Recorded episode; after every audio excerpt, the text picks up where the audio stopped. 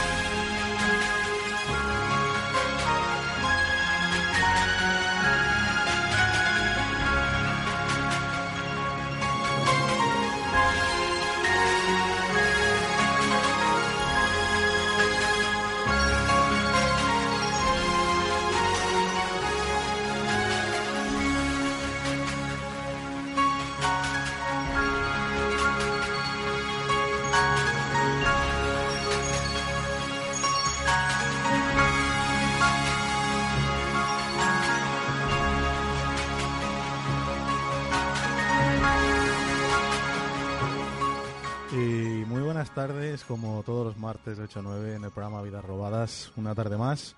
Estamos aquí, pasando mucho calor porque ya estamos en verano. ¿Verdad que sí, compañero Enrique? Bueno, aquí dentro se está relativamente bien. Es en la calle donde nos estamos deshidratando, ¿no? Pero Sí. aquí en el estudio, el aire acondicionado y dispuestos a pasar una hora más con nuestros oyentes eh, hablando de muchas cosas que han pasado esta semana. ¿Tú, Sí. Salva, todo bien? Bien, bien, todo bien. Eh, peleando con el verano, descansando, recuperándonos de, de los problemas que tenemos, ¿verdad? Sí. Bueno, Y que- poco a poco. Que por desgracia para casi todo el mundo ahora son muchos, evidentemente.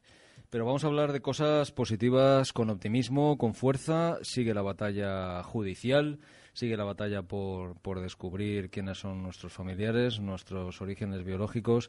Eh, hoy nos acompañan en el estudio una hermana de cuna, Empar. Buenas tardes, ¿cómo estás, Empar? Hola.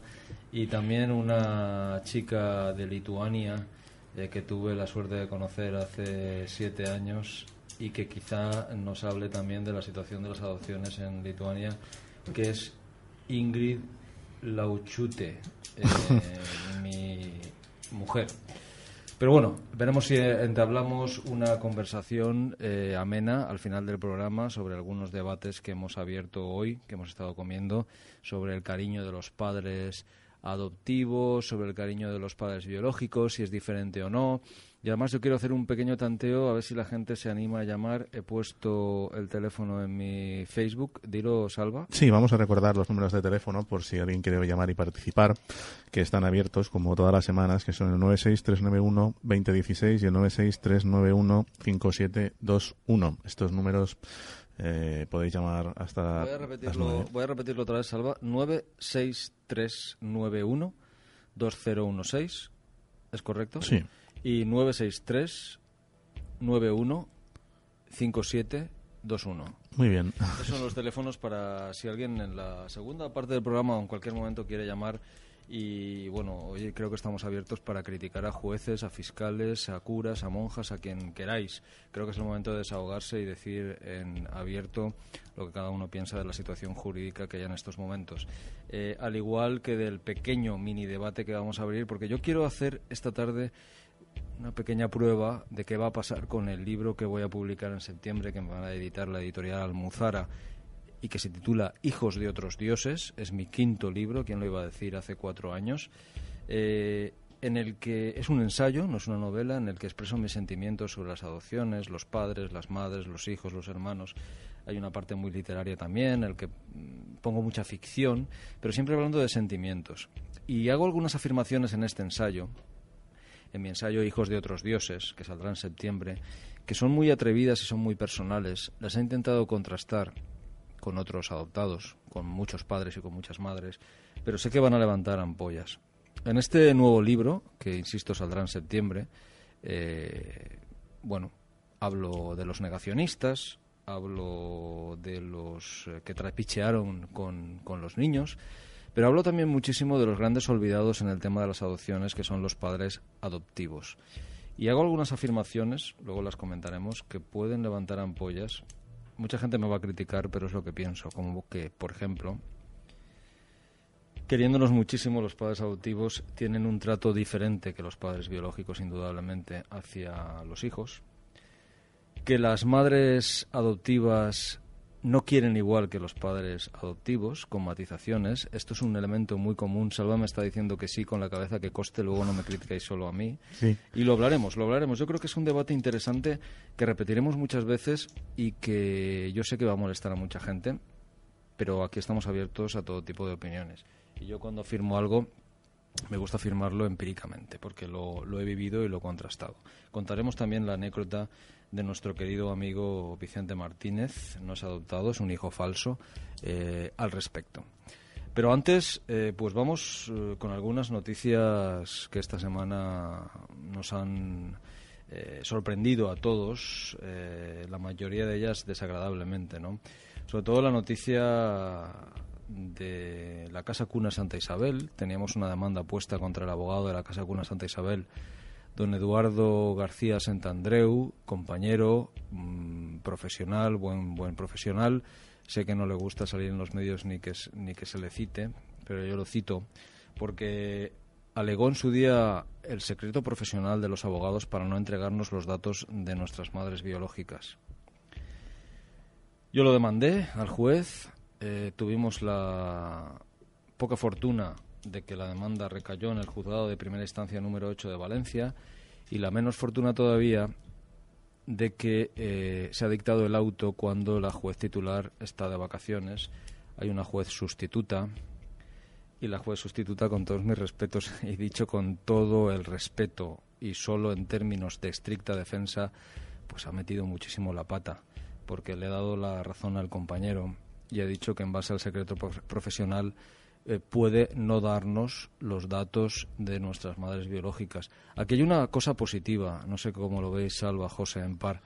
Eh, si no nos da algo por el secreto profesional, es que los archivos los tiene. Ya hemos avanzado. Ya sabemos que no nos los da, pero están en su despacho. Calle de la Paz. Eduardo García Santandreu. Entonces, eh, sabemos que los nombres de nuestras madres biológicas están en unos archivos de un señor letrado que ha dicho que no los quiere dar por secreto profesional y la jueza le ha hecho caso. Ha dicho que el secreto profesional del letrado eh, le permite no darnos los nombres de nuestras madres. Pero por lo menos José están allí. Sí, se supone. como luego gane, las, porque voy a apelar la sentencia, evidentemente, como luego gane y diga que no los tiene, mm, nadie va a creérselo. Ya, pero el juez no le puede decir, ¿por qué me hace perderme el tiempo? Evidentemente. Dice, Cuando alguien dice que no quiere dar una cosa y la defiende a capa y espada en un procedimiento judicial, alegando todas las leyes que le permiten no entregar algo, eh, es porque lo tiene y no lo quiere dar. Si luego cuando pierda, que va a perder ante la audiencia provincial, espero, eh, dice que no lo tiene, nos está tomando el pelo a todos y que nos lo tome a nosotros estamos también. acostumbrados, pero claro que se lo tome la justicia es una cosa grave. Ya veremos lo que pasa. De momento, eh, pues vamos, ya estoy preparando el recurso, llevo dos días. Mm, como él no tiene posibilidad eh, de contestarme más, pues lo voy a decir. Es decir, ha sido una aberración jurídica. Mm, la jueza.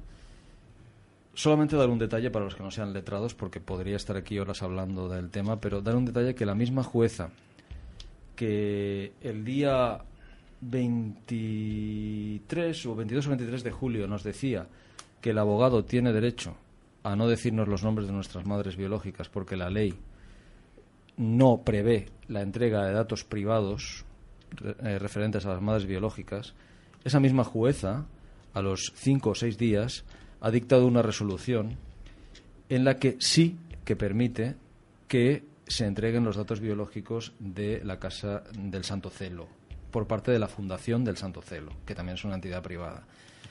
La aberración es tan grande que yo he aprovechado, me ha venido muy bien la segunda resolución, porque la misma juez un día dice que la ley no puede exigir a un particular, en este caso un abogado, que se le exijan los datos de las madres y a los cinco o seis días sí que esa misma ley permite que se exijan los datos a una entidad también privada, que son los directores de la Fundación del Santo Celo, para que entreguen los datos de las madres biológicas que dieron luz en el Santo Celo. La misma juez con una diferencia de cinco o seis días.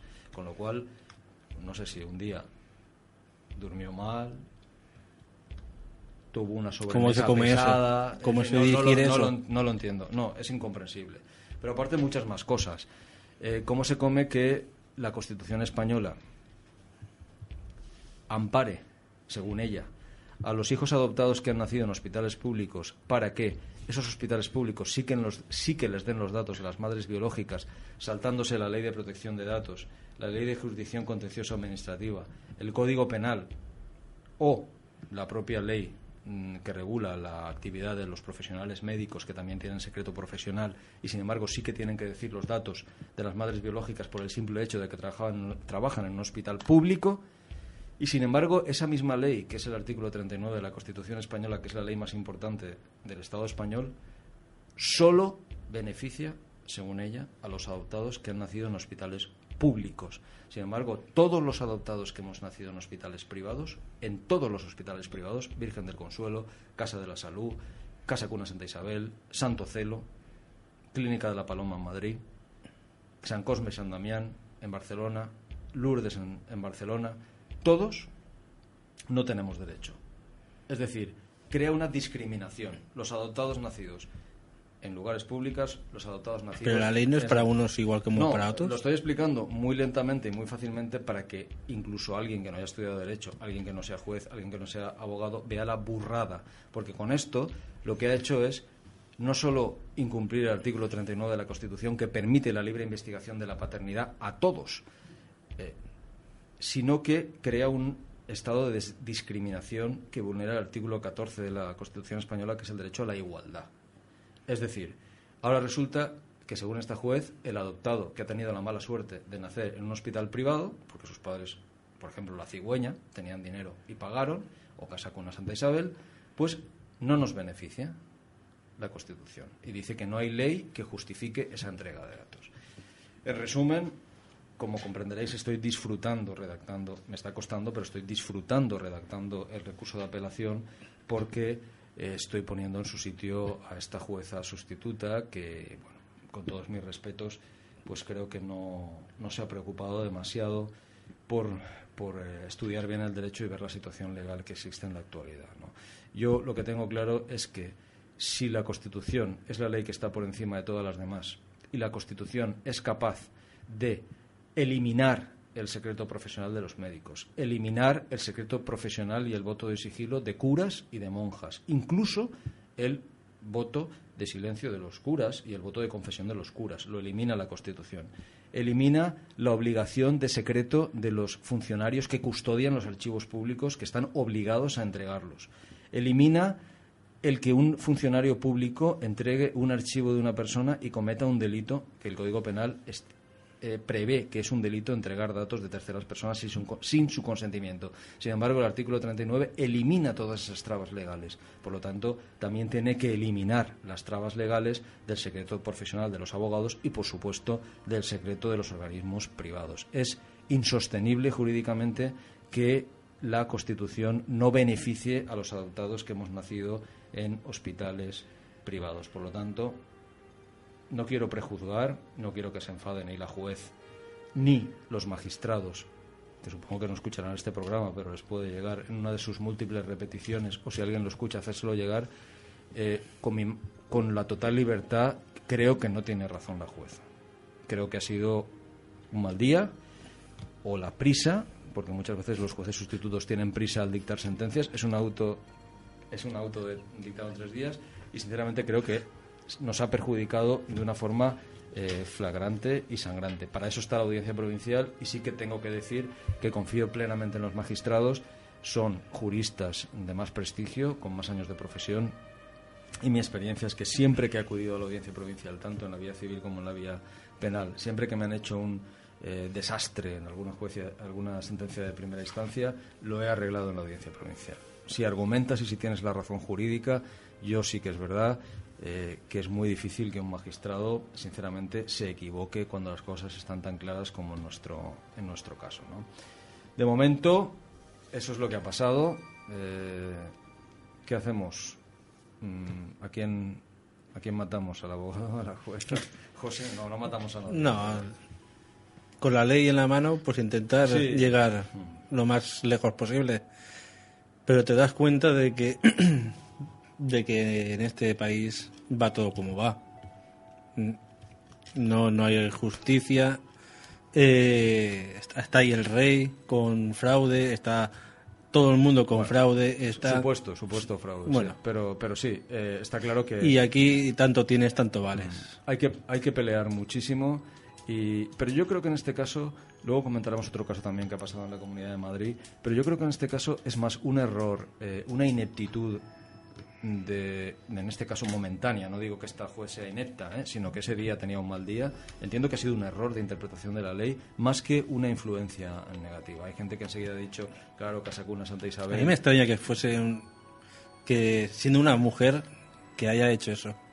¿Por qué? Por ser mujer no... Pues hoy me decía una periodista muy conocida por todos que entendía el por qué las mujeres eh, podían ocultar su identidad a los adoptados y me ha sorprendido muy desagradablemente. Evidentemente no voy a decir quién es, pero es una periodista, es mujer y me ha dicho que entendía perfectamente el derecho al secreto de las mujeres que daban en adopción. Me ha sorprendido desagradablemente. Por eso digo que a veces ten en cuenta que las mujeres también quizás se ponen en el lado de aquella mujer que en su día entregó voluntariamente a su hijo y quiso ocultar su identidad, ¿no? Es difícil, no lo sé. Es difícil. No, habrá de todo. Habrá gente que, que haya escondido, que no quiera salir, pero hay otras que realmente se la han quitado. Y en casa cuna, el 90% es robado, seguro. ¿Robado o coacción? Coacción. Bueno, lo que, lo que tú digas. Yo, robado. No, para entendernos, no es el típico robo de que coges, enseñas un bebé, dices que ha muerto y te lo llevas. sino- Exacto. sobre todo No. en, en Casa Cuna estamos constatando eh, que supuestamente eh, la mayoría de mujeres nos dice que había mucha había coacción, evidentemente. Desde eh, un exceso de anestesia en el momento del parto, hacerles firmar, cogiéndoles incluso la mano, los que nos contaba el otro día en directo. Es que todas las mujeres que están saliendo están ya diciéndonos, dándonos la razón. El caso de Ascensión, que dejó a su hija, pero al día siguiente fue a recuperarlo y ya le dijeron que no podía cuando la ley le permitía recuperarlo durante seis meses. Eh, la mujer que le durmieron y le hicieron firmar con la mano dormida, le la propia monja le cogió la, la mano y le firmó el consentimiento para entregar. El caso que conocemos de Anabela Zagra, que su madre le dijeron que era chico y estaba muerto, y es chica y está viva. Y todas de casa cuna. Sí, también tuvimos aquí a una mujer dando su testimonio como diciendo que todas las chicas las dormían en el momento del parto, todas de casa cuna. Lo que está claro es que en Casa Cuna está claro por los testimonios que tenemos y nos han dicho mujeres que espero que lo repitan en su día delante del juez eh, de lo penal, pues habían coacciones. No tanto robos como se han dado en San Ramón, por ejemplo, o en Santa Cristina o en otras instituciones, sino mm, coacciones a la madre. La madre era consciente que su hijo vivía y se lo estaban quitando. No sé qué es peor, si que te digan que está muerto y luego tengas Bueno. dudas toda tu vida o que sepas Y que está vivo. que sabía que vivía, Sí. pero vivía un chico, no una chica. No, y no creía que había muerto, que el chico había muerto. Le dijeron que había muerto, supuestamente, según, según dijo las primeras informaciones. Todo esto hay que decirlo delante de un juez porque estas monjas siguen allí viviendo, actuando y presionando a las madres para que entreguen en estos momentos a sus niños a bienestar social. Y si te he visto, no me acuerdo, también están pasando cosas ahora, pero ese es otro tema con el que hemos hablado a veces con Francisco Cárdenas, el presidente de APRODEME, eh, que, es la asociación que defiende a los afectados por los abusos de acogimientos abusivos eh, por parte de bienestar social. Es otro tema muy interesante del que hemos hablado ya muchas veces también y que también se da en Casa Cuna Santa Isabel con nuestra amada y querida Sor Aurora Gallego, la que no estuvo en Valencia jamás eh, y que no vio ninguna adopción ni ningún parto. Qué mentirosa, ¿eh? ¿Cómo se puede mentir tanto? Y a un juez. Sí, sí. Qué duro, qué fuerte. Creo que es porque luego se confiesan y les perdonan, ¿no? Sí, eso dijeron. Qué suerte. Con hemos- ya hemos topado. Bueno, eh, ahí estamos y yo mejor que lo de- que le dé las explicaciones delante, delante de los jueces y, y veremos qué es lo que dice. Ya, ya ha hablado delante de los jueces por escrito diciendo que ella no tomaba los datos de las madres, no estuvo Que no allí- estaba. que no estaba en el año 65 y, y que no guardan datos de ninguna de las madres y que ella, atención, Sor Aurora, no vio ningún parto ni ninguna adopción desde el año 65 hasta la actualidad. Eso sí, tienen los archivos del año 90 en adelante y eso sí que los pueden entregar si quieren, que es cuando ya no se hacían adopciones dentro de Casa Cuna Santa Isabel. Respeto máximo para todos los cristianos siempre y para todos los creyentes, pero hay que decir las cosas como son, ¿no, Salva? Sí, la verdad es que sí. Eh, yo todo el tema que estáis comentando pone los pelos de punta porque es, es algo increíble, ¿no? Aquí parece que cada uno hace lo que quiere y nunca pasa nada, ¿no? Y todo está bien, ¿eh? Exacto, en este país todo, todo está bien siempre y no pasa nunca nada, ¿verdad? Su Santidad Francisco le hemos pedido ayuda, hemos pedido ayuda al arzobispo, hemos pedido ayuda al presidente de la Conferencia Episcopal. Pero aún no Española. contestaba, ¿no? No, no nos hacen mucho caso. Es sorprendente. Las cartas las han recibido tanto en la Secretaría de Estado de la Santa Sede como directamente el propio Papa Francisco y no nos contestan. Es decir, evidentemente han preguntado, han dicho quiénes somos y han dicho esos de que salen en Radio Clara poniendo verde a cura- y esos que se disfrazan en las manifestaciones de obispos y eso nos ha perjudicado indudablemente eh, a la hora de que nos pueda dar una audiencia su santidad. Yo también ¿Tú crees que...? nos ha perjudicado. Po- eh, por una parte estamos pidiendo audiencia en la Santa ¿Qué? Sede para pedir ayuda, como dijo que iba a ayudar a los niños robados de Argentina, y por otra parte un aspecto que ya critiqué en su día aquí y lo vuelvo a criticar, estamos algunas personas, eh, no, no digo en reuniones eh, mm, de amigos como hemos hecho nosotros. Digo, en, en grandes manifestaciones en las que van los medios de comunicación. A mí no me importa que José se vista de vez en cuando de obispo, cuando nos reunimos cuatro amigos a, a soltar unas risas. Perfecto. Pero cuando haces una manifestación a nivel estatal, sabes que van a ir todos los medios internacionales, eh, eres el, miembro de la junta directiva de una asociación de niños robados, no puedes vestirte de cardenal y no puedes mofarte de la iglesia públicamente. Eso es mi opinión. Luego cada uno que diga lo que quiera, pero sin indudablemente, si luego, después de que algún miembro de esos bebés robados o de cualquier otra asociación eh, se ha disfrazado de monja, de cura, públicamente ha salido televisión haciendo burla, ciertamente es difícil que nos puedan dar em, audiencia a esa misma asociación en el Vaticano para que pidamos las cosas. Yo nunca he visto, y ya lo dije en su día, a las madres de la Plaza de Mayo de Argentina, nunca las he visto vestidas de monjas ni de curas mofarse de la religión ni, ni nada. Las he visto con su pañuelo blanco en la plaza eh, exigiendo, pero, pero nunca burlándose de, la religión que puedes más o menos eh, compartir o no, pero tienes que respetar y ahora más críticas, porque habrá gente que me critique también por criticar esto, pero tengo que decir que eso a mí me parece que estaba fuera de lugar. Dicho lo cual, un poco de música, estamos esperando alguna conexión con algún invitado. Sí, Y si- vamos. Y si no, seguiremos con, con opiniones y comentando otras noticias hasta llegar a nuestro debate de hoy. Vamos a escuchar un poquito de música y volvemos. Radio Clara. 104.4 de FM. Tu radio.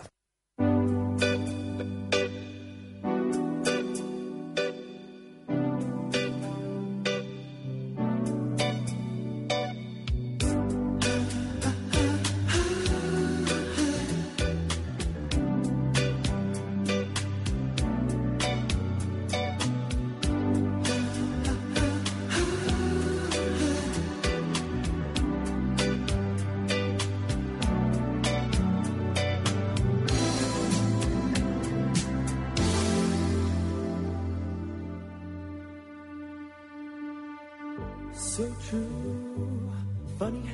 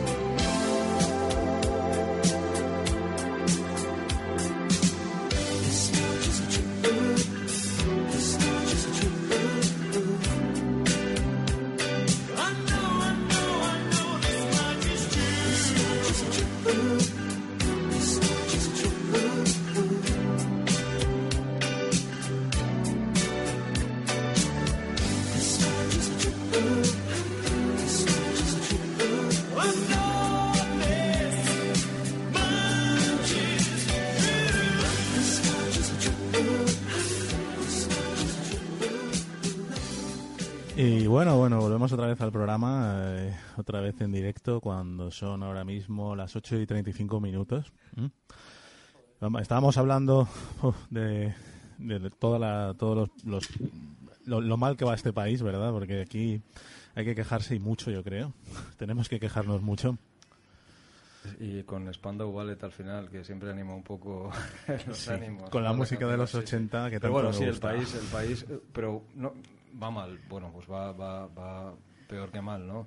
En muchos aspectos. Pero lo que nos interesa a nosotros es un poco, yo desde el punto de vista de abogado veo tantas aberraciones eh, a lo largo de estos 20 años que poco a poco vamos eh, luchando para que se mantenga el derecho a conocer nuestros orígenes biológicos. Y ahora voy a hacer un llamamiento, ahora que son 9 menos 25, estamos julio, mucha gente está saliendo. No, no lo- este programa, a no ser en las repeticiones, es un mal día porque la gente está saliendo de vacaciones o está ya de vacaciones.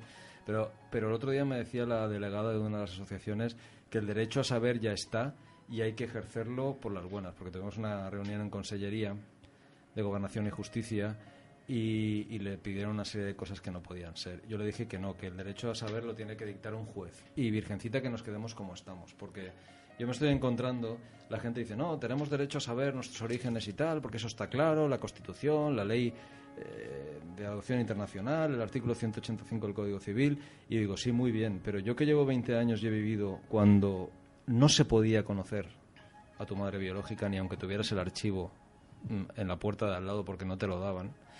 En el 99 o el año 2000, que no hace tanto tiempo, empezamos a poder tener derecho y poco a poco vamos convenciendo a los jueces y a los fiscales, poco a poco, que sí, que tenemos derecho, que no somos unos taraditos, que no estamos tontitos, que somos iguales al resto de españoles y tenemos derecho a saber quién es nuestra madre y nuestro padre. Y estamos en España y decimos, España va muy mal, pero en este aspecto, España es un paraíso para los adoptados. Ah, sí, pues eso díselo a las monjas, ¿no? Porque vamos. Sí, eso es otro tema, pero en el paraíso siempre hay demonios y en este caso son las monjas. Pero, eh, Salva, lo que te quiero decir es que la ley española es tremendamente favorable a los adoptados y a los hijos que buscan. Porque en Alemania, ni de coña. En Francia, menos. En Italia, tampoco. En Estados Unidos, depende de qué estado. Cuidado. Hay países de nuestro entorno cultural cercano en el que el derecho a conocer los orígenes biológicos es imposible ni planteárselo. Ni planteárselo. Pero ahí Eh, también han robado tanto como aquí. No, no, no mezclemos, es decir, adoptados. Estoy hablando de un adoptado legal. Una madre alemana que decide en un momento dado entregar a su hijo porque quiere. Porque no tiene dinero, porque es joven, porque quiere. Y lo entrega en adopción. Ese hijo alemán jamás sabrá quién es. Ni hoy, en el 2013. Ni, aun, ni aunque vaya en juicio. Pase lo que pase. Pase lo que pase. Jamás. A no ser que se encuentren por Facebook, por Internet, por tal. Pero aunque ella lo busque y aunque él quiera encontrarla. Jamás Ni por necesidad médica. Ni por necesidad médica. Jamás. La ley alemana es taxativa. O sea que imaginaos en España que no estamos tan mal, porque en España tenemos derecho, incluso en contra de la voluntad de la madre, a saber quién es. Otra cosa es lo que dice José bien. Si ese derecho que está reconocido por un auto, las monjas mintiendo, eh, dicen que no tienen los archivos, evidentemente, pues no podemos ejercer el derecho. Pero el derecho lo tenemos. Pero cuidado, ese derecho no es un derecho divino que ha venido aquí y han dicho, pues tenéis esto porque lo dice un ente superior y esto no se va a mover nunca. No, es un derecho que ha costado mucho de conseguir. Y de hecho hasta el 2000, insisto, no lo teníamos. Y cuidado, con todo este lío de los niños robados y con todo este drama de los niños robados, las administraciones y los hospitales están cogiendo miedo. Y se está volviendo atrás. El derecho de los adoptados, legales o no, a conocer nuestros orígenes biológicos se ha perjudicado por el terror que han cogido los hospitales, las instituciones religiosas, las casas cuna, a que se descubran los orígenes biológicos. ¿Por qué? Porque muchos adoptados, caso de Anabel Azagra o caso de otros, encontramos, ejercemos ese derecho a conocer, encontramos a nuestra madre adoptiva creyendo que nos había entregado voluntariamente y, a sorpresa, nos cuenta que fue coaccionada, que fue robada. Entonces, han cogido miedo. Y un derecho que antes estaba más o menos reconocido y que más o menos con un procedimiento judicial rápido se reconocía, ahora me estoy encontrando con serios problemas y con reacciones muy sorprendentes de jueces y de fiscales. Ya no hablo de los niños robados, ese es otro tema. Hablo de los adoptados que queremos conocer. Y los adoptados que queremos conocer luego lo comentaré, un caso muy sangrante de Teresa Zaplana, que muchos conocen, pero por ejemplo, en la sentencia esta de Casa Cuna Santa Isabel, en la que la jueza nos dice que el secreto profesional permite al abogado no decirnos quién es nuestra madre, curiosamente me cita una sentencia de febrero del 2003 del Tribunal Europeo de Derechos Humanos de Estrasburgo, al que tendré el honor de visitar este mes de agosto para poner una demanda que nada tiene que ver, pero es la primera que voy a poner. Este Tribunal Europeo, en el que están los magistrados más sesudos, más inteligentes de toda Europa y de todos los países de Europa, en el 2003 le dijo a una chica francesa que quería conocer a su madre francesa, a una parisina, le dijo, no, porque tu madre en su día se ocultó. Son los que en Francia se llaman les nés sus X, los nacidos bajo X. Es decir, madre biológica francesa que dice, yo, yo, yo doy a mi hija y no doy mis datos porque no quiero que me conozca jamás.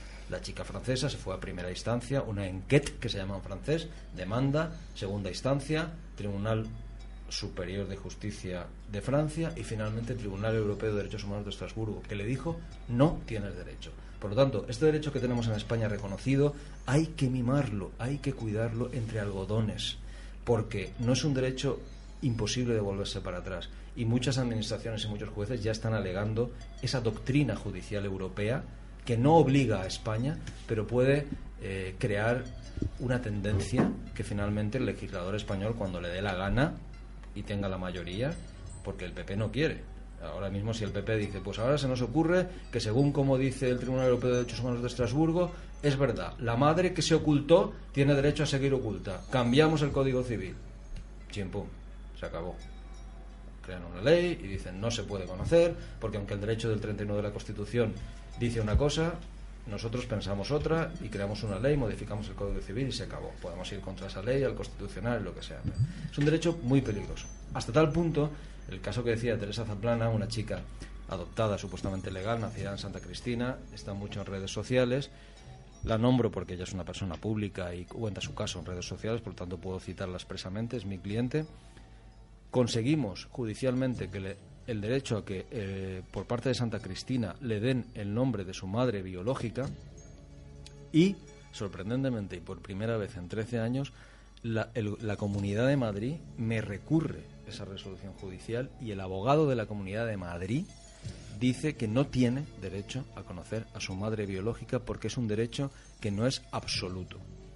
Atención, ya nos están empezando a discutir un tema muy debatido, tan debatido como que, insisto, una periodista, muy amiga mía, esta mañana ha dicho que comprendía a las madres que se habían ocultado, comprendía que no se las pudiese conocer. Es un debate abierto que yo he vivido, porque, insisto, desde que estoy buscando, yo he estado 10 años sometido a la duda, a las cuestiones, a las preguntas, a las opiniones diversas de jueces, de gente de la calle, y ahora se está volviendo a reabrir el debate de si es legal que los adoptados conozcamos o no a nuestras madres biológicas cuando era un debate cerrado y cuando casi todos los jueces de España, algunos, como la jueza que hemos comentado antes, con algunos errores graves, lo tenían muy claro. Pues ahora, insisto, por el miedo que se ha cogido que los descubrimientos de los adoptados legales puedan llevar a descubrimientos de robos de bebés, se está echando hacia atrás los hospitales y las administraciones y están intentando otra vez reabrir, reavivar y defender el derecho de la madre biológica a ocultar su identidad. Pero bueno, esto, esto yo pienso es algo indefendible, ¿no? Porque vamos Bueno, a ver. eh, mm, mm, ins- insisto, Salva, con la ley en España actualmente supuestamente indefendible, pero todavía hay juristas que lo dudan. Gobierno de Navarra, tuve que llevar a la audiencia provincial de, de Navarra, porque también el gobierno de la comunidad autónoma de Navarra me alegó el derecho foral para defender el derecho a la intimidad inviolable de la madre. Ahora la Comunidad de Madrid, en el 2013, me hace lo mismo. Eh, Y yo, y yo te, te hago una pregunta. Eso está muy bien, pero vamos a ver. La madre eligió en su día, ¿no? Eligió que, vamos a suponer, que las cosas fueran de una manera normal y no fue coaccionada y eligió dejar a su hijo y no quería que se supiera quién era. Muy bien. Pero, ¿y nosotros? Nosotros no elegimos, ¿verdad que no? Efectivamente. Efectivamente. Es la, es la base fundamental de por qué tenemos derecho. Es decir, la Constitución española eh, dice todos los españoles somos iguales y todo hay un derecho sagrado constitucional que es que todo español tiene derecho a investigar su paternidad. Paternidad en un sentido amplio. Madre y padre, incluso hermanos. Todo el mundo tiene derecho a saber de dónde viene, cuál es su familia. Todo el mundo. Por lo tanto, si cuando nosotros nacimos nuestra madre eligió ocultarse, dices, muy bien, pero yo era un bebé, yo no elegí. Y aunque esa madre eligió ocultarse, yo tengo derecho a saber quién es, aunque ella quiere seguir oculta. Y por lo tanto es un derecho sagrado desde mi punto de vista. Pero ante eso hay posturas, es una opinión, si te das cuenta, personal. Hay gente, tú vas por la calle y hay gente, gente, pero mm, gente docta, gente culta, gente universitaria, que opina, no, no, yo soy partidario de que la madre, si se ocultó, permanezca oculta. Los motivos son miles, pero hay gente que te razona, y con razonamientos a veces con cierto sentido, de que una mujer puede tener el derecho antes, por ejemplo, esto se utiliza mucho ahora, no estoy de acuerdo, pero te digo un razonamiento que utilizan, antes que abortar, entrégalos y te garantizan que nunca sabrá quién es. ¿Vale? Entonces, con ese razonamiento digo, si una mujer no le garantizas que siempre se mantendrá en el anonimato, a lo mejor elige la opción del aborto porque entre que dentro de 20 años pueda aparecer un hijo de repente que irrumpa en su vida, ella prefiere abortarlo. Pero sin embargo, si a una mujer le dices, no, tranquila, lo dejarás aquí y jamás, yo te juro y te garantizo que jamás podrá irrumpir en tu vida. ¿Mm? Entonces la mujer lo entrega. Gran argumento de las monjas, ¿eh? Atención, gran argumento de las monjas que no comparto, lo puedo rebatir, pero por ejemplo es un, un hecho que se dice y se mantiene. De hecho, el gran argumento de las monjas de por qué no decir el nombre de las madres es ese precisamente. Porque según ellas, esto supone que las mujeres elegirán abortar para garantizar, evidentemente, si te han abortado y estás muerto, nunca, irrumpe- nunca intro- te introducirás en su vida. Pero, pero al final aquí quien se perjudica somos nosotros en este caso, ¿no? Es decir, todos los que somos adoptados, porque, claro, si no nos dan ese derecho a elegir supuestamente, gracias estoy, a Dios... Estoy haciendo de abogado del diablo, Sí. Salva. Tú sabes que opino radicalmente diferente a lo que estoy diciendo, pero digo que es el derecho está vivo. El derecho lo que hace es traducir la opinión de la sociedad. No es otra cosa, las leyes no es algo que viene impuesto, menos en las dictaduras. Entonces, si en estos momentos la sociedad opina que es saludable y sano que un hijo adoptado pueda conocer a su madre, en la ley lo recoge así. En España, en Alemania no piensan así. En Alemania son más celosos de su intimidad y en Alemania piensan que es sano y bueno que una madre que eligió ocultarse permanezca siempre oculta. Sí, pero ¿se puede garantizar al 100% que elige ocultarse? Ahí es donde viene el problema. Es el ¿Se problema. puede Ese- garantizar? Sí, sí, sí, ese es otro tema, claro. Ahí, ese es, otro, es un tema muy complicado porque yo estoy convencido que el 80% de las madres que aparentemente eligieron ocultarse fueron coaccionadas y, men- y- y engañadas. Ahí vamos. ahí voy. Entonces, Sí, es, eso es algo absolutamente injusto, ¿no? Es injusto, eso es cierto, es injusto, no se puede saber. Pero es que también las hay. Eh, en los 20 años de profesión yo he conocido madres que las he encontrado y se han, se han escandalizado, se han asustado y, se han negado al hecho cierto de que ese era su hijo. Imagínate. Sí que hay un porcentaje de madres que voluntariamente entregaron y voluntariamente se ocultaron. Es cierto, muy pequeño, estoy contigo, muy, muy pequeño, pero las hay.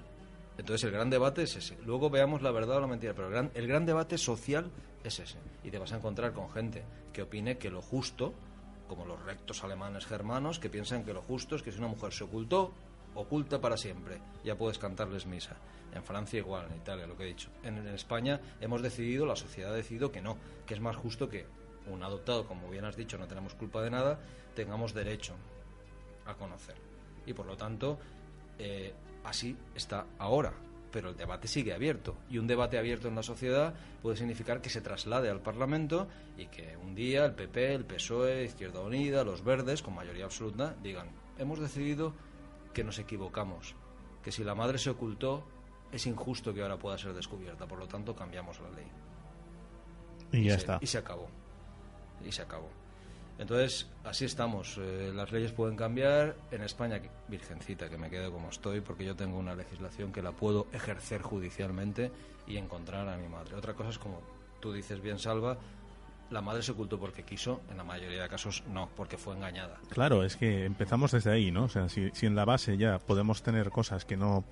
Porque si alguien pudiera garantizar, vamos a suponer al 100% que todas las madres que entregaron a sus hijos fue voluntariamente y Mm. no quieren volver a vernos, etcétera, etcétera, hablaríamos de caso de una cosa absolutamente distinta, ¿verdad?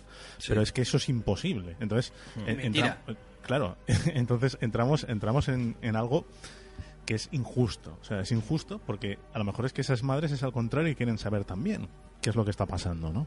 Esas madres lo que pasa es que la, la- la injusticia es doble porque las pobres... eh, yo, yo ya dije hace muchos años, hace unos 15 años en prensa, que yo pienso que el 80% de casos la entrega no era en absoluto voluntaria. O eran robos, como por desgracia estamos viendo tantos y están sufriendo tantas madres, o eran coacciones. Coacciones, mentiras, eh, niñas de 14, 15, 12 años, 16, 18, incluso las mayores de edad, 21, 22, 23, estaban presionadas por sus padres, por la sociedad, por las monjas, por los curas y finalmente entregaban. Pero voluntariamente, mm, Claro, aquí- mi experiencia me dice que un 20% máximo. Aquí, aquí eh, solamente hay que pensar un poco racionalmente. Y claro, eh, una mujer que, que entregue voluntariamente a su hijo, que es algo que ha llevado dentro, etcétera, etcétera, tiene que ser muy, muy complejo. Es decir, yo, yo me atrevería a decir que, que es muy difícil que esto ocurra. ¿eh? Luego, ¿sabes qué pasa? Que estamos diciendo esto y, y si no se enfadan unos, se enfadan otros. Ahora se están enfadando los de determinadas asociaciones de adoptados que se enfadan mucho con nosotros porque generalizamos. Ellos, eh, los negacionistas, adoptados negacionistas, que dicen que no había robos de bebés eh, y que los casos de entregas de las madres eran voluntarios en su mayoría. Ellos quieren seguir pensándolo. Hay asociaciones de adoptados que piensan así. Y que y no, no es cierto, no es cierto, pero lo digo de- desde mi experiencia. He Además está muchas- demostrado. eh, Es que he conocido muchas madres eh, adoptivas, pero las conozco no porque ya me, me busquen, sino porque los hijos las encuentran. Y cuando hablo con ellas, la mayoría, y puedo decir y no estoy mintiendo ni inventándome nada, no hablo de niños robados. La mayoría de madres de adopciones legales me confiesan y me dicen que de voluntariedad muy poca o muy matizada. A lo mejor ahora están negando la evidencia, pero lo que tú dices, ¿qué madre entrega porque quiere a su hijo? ¿Cuántas mujeres pueden haber así? Yo conozco pocas. Claro, yo, yo, yo creo que pocas, sinceramente, creo que pocas. Entonces, claro, esto ya es un, un problema en sí mismo, ¿no? O sea, es, es, es un debate muy complicado, Es realmente es, muy complicado. complicado. Y este debate complicado es el que deja la ley abierta, que sí, que no, es un péndulo. Podemos ir a prohibición absoluta o, de repente, eh, libertad total de encontrar los orígenes biológicos. Pero es un debate abierto, complicado. ¿Y tú qué piensas, José? ¿Que algún día se nos irá este derecho? Yo espero que no. Hombre, yo... Derecho yo que no espero, también, espero que no. Y si no, nos la hemos fastidiado. Pero como está el tema, no sé, ya me espero todo ya.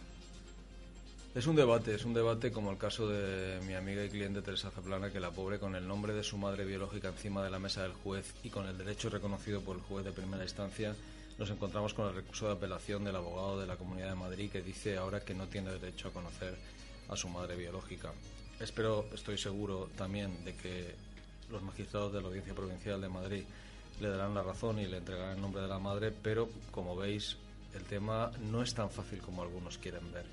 En la reunión de consellería por alguna asociación eh, que no esos bebés robados, se quería proponer que la administración directamente buscase los nombres de las madres biológicas. Lóg- Lógicamente es un absurdo jurídico. Tiene que ser un juez quien vigile que se cumplen todos los preceptivos legales, todos los preceptos legales y que vigile que se cumple, que se respeta la intimidad de los terceros y que ese derecho del adoptado se ejerce, porque yo no quiero volver a dejar mi búsqueda de orígenes en manos de una administración que en su día ya hizo las cosas mal. No me fío, sinceramente, y lo siento decir así, de decir, soy Enrique Vila, nací el 18 de mayo del 65, eh, señor funcionario de la Consellería de Bienestar Social, búsqueme a mi madre en la Casa Cuna Santa Isabel. Pues lo llevo claro, si lo tiene que buscar el funcionario en la Casa Cuna Santa Isabel. Bastante complicado. Yo quiero que sea un juez quien les exija esa entrega, no que sea eh, un miembro de la propia administración que ya en su día pues ha ocultado datos. ¿no? ¿Cómo está? Es que nos quedamos aquí en blanco porque es que ya no sabemos por dónde tirar, ¿no? Posiblemente sea el cansancio de tanto pelear para buscar nuestros orígenes, eh, pero bueno, también es cierto que están habiendo reencuentros. La semana pasada uno del Hospital Provincial. Eh, yo creo que las redes sociales, Internet, televisión nos están ayudando muchas veces más, que la propia justicia. Lo que pasa es que no sé si me da mi sensación o me da la sensación de que llevamos ya, aparte de por lo de Praxe, que está encadenada, eh, en toda España en general no se está viendo ni un movimiento de nada. Bueno, estamos en épocas malas porque el movimiento que tiene que ver ahora es judicial. O sea, ahora las cosas, manifestaciones, al final, yo he visto tantas y hay gente con mucha tenacidad como Praxe, hay gente con mucha constancia y que está luchando muchísimo. Todos los presidentes de las asociaciones de esos bebés robados están luchando muchísimo, con constancia, atendiendo a los afectados. Hay un cansancio personal, una quemazón personal, porque esto se hace totalmente gratuitamente, sin nada a cambio, muchas veces con amenazas. Ya hablaremos de eso, como está sufriendo en Galicia ahora mismo, o como ha sufrido en Huelva Esperanza, o como he sufrido yo mismo. Pero se está luchando mucho. Pero la gente al final se cansa y están jugando a eso. Se cansa, no tienen dinero, eh, la crisis. eh, Sí, y esto tira- no viene a favor nuestro en nada. No, y el Estado es posible que esté jugando a eso, ¿no? O los, la gente que quiere que se olvide este tema está jugando a que, a que la gente se canse y, bueno, es normal. La gente se ilusionó mucho con el tema de la Fiscalía General del Estado y los fiscales no están respondiendo. Están archivándolo casi todo, están haciendo como que investigan y no investigan, entonces están jugando a que la gente se cansa y luego no tiene dinero para acudir a un profesional. Pero vamos a estar ahí al pie del cañón, los medios de comunicación, eh, los afectados que estamos luchando. También es bueno que se hagan artículos, que se escriban libros. Han- se han publicado ya un montón sobre el tema y eso hará historia. El libro hará que se mantenga estas historias que, que hemos conocido ahora y que la el, paso del tiempo siempre borra el recuerdo. Sin embargo, la gente irá a las hemerotecas, a las bibliotecas, cogerán esos artículos de periódico, de prensa, eh, en YouTube, verán los vídeos de televisión. Dentro de 20, 30 años cogerán un librito que se llamaba Historias robadas y dirán, caramba, esto pasaba, esto era verdad. Entonces ahí lo pondrá, ¿no? Estoy hablando 30, 40, 50, 100 años, diciendo en el 2011 pasó esto en España, se descubrió esto. ¿Y qué pasó? Y estaremos todos muertos, pero habrán los vídeos, las televisiones, los periódicos antiguos, los libros, y eso hará recordar a nuestros nietos la aberración que estamos viviendo ahora, nosotros que estamos haciendo historia. ¿Y forma de recordarlo? Pues yo estoy hablando de libros porque soy muy viejo, pero mm, mis hijas hablarían de YouTube y de las redes sociales, que todo queda digitalizado para el recuerdo, los programas, las entrevistas en Antena 3, en Telecinco, las intervenciones grabadas, las manifestaciones que están Mm. grabadas, y la gente esto yo creo que será difícil ya de olvidar. Eh, aunque haya un cansancio, aunque la gente ahora empiece a cansarse, yo creo que siempre quedará el espíritu de la lucha eh, y quedará el recuerdo para siempre. Y yo creo que además quedará un recuerdo importante que será el éxito, porque, porque de todo este movimiento yo no espero un éxito final, más que algunas condenas a algunos de los imputados y de los acusados, sino lo que espero que, cada, que haya una suma de pequeños éxitos que es la suma de los pequeños éxitos que significa cada uno de los reencuentros, cuando una madre encuentra a su hijo o un padre encuentra a su hijo o a sus hermanos, no nos damos cuenta, pero es- ese es el camino del éxito. No es que al final condenen a los imputados de Melilla o los de Valencia o un médico, son los reencuentros que se están consiguiendo gracias a todo el movimiento social que ha habido, insisto, a los medios de comunicación, a las redes sociales y a los procedimientos judiciales que están permitiendo la apertura de determinados archivos. Será un éxito que hayan indemnizaciones, será un éxito que hayan reencuentros y sobre todo será un éxito demostrar que esto que empezó para muchos como un grupo de lunáticos que decían que se había robado niños en España, cada fosa que se abre, cada nicho que se abre y se demuestra que allí dentro no hay nada o el ADN no corresponde, eh, se está demostrando que este drama pasó y lo importante es que todo esto quede marcado a fuego y hierro en la historia y la gente lo sepa.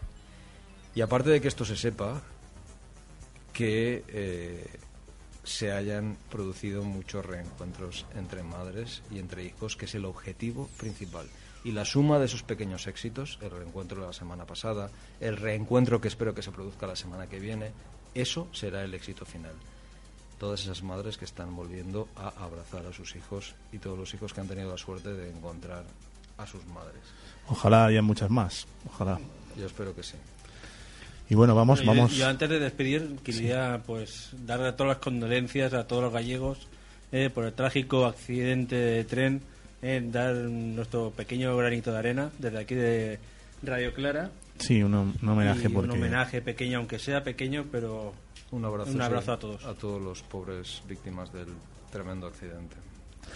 Y nada, bueno, la próxima semana volvemos, ¿verdad? Eso es. A pesar- calor y volvemos. A pesar del verano, pero aquí, aquí estamos, Un abrazo peleando. a todos y buenas noches. Buenas noches. Buenas noches.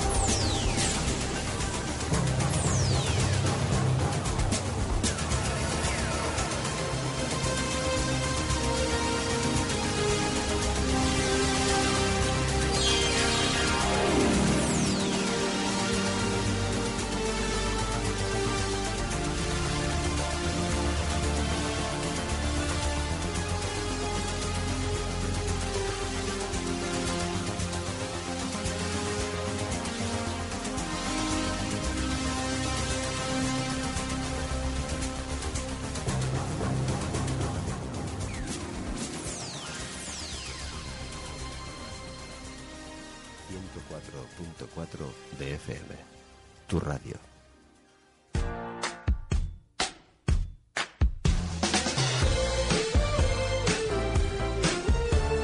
Si con tu declaración de la renta crees que dejas de ingresar lo que te corresponde, haz que te la gestionen en As a new Western Union customer, you can enjoy a $0 transfer fee on your first international online money transfer. Send money to your family and friends back home the fast, easy, and reliable way. Visit westernunion.com or download our app today to get started, and your first transfer fee is on us. FX gains apply, not available for credit cards and transfers to Cuba. Services offered by Western Union Financial Services Inc. and MLS 906983 or Western Union International Services LLC and MLS 906985.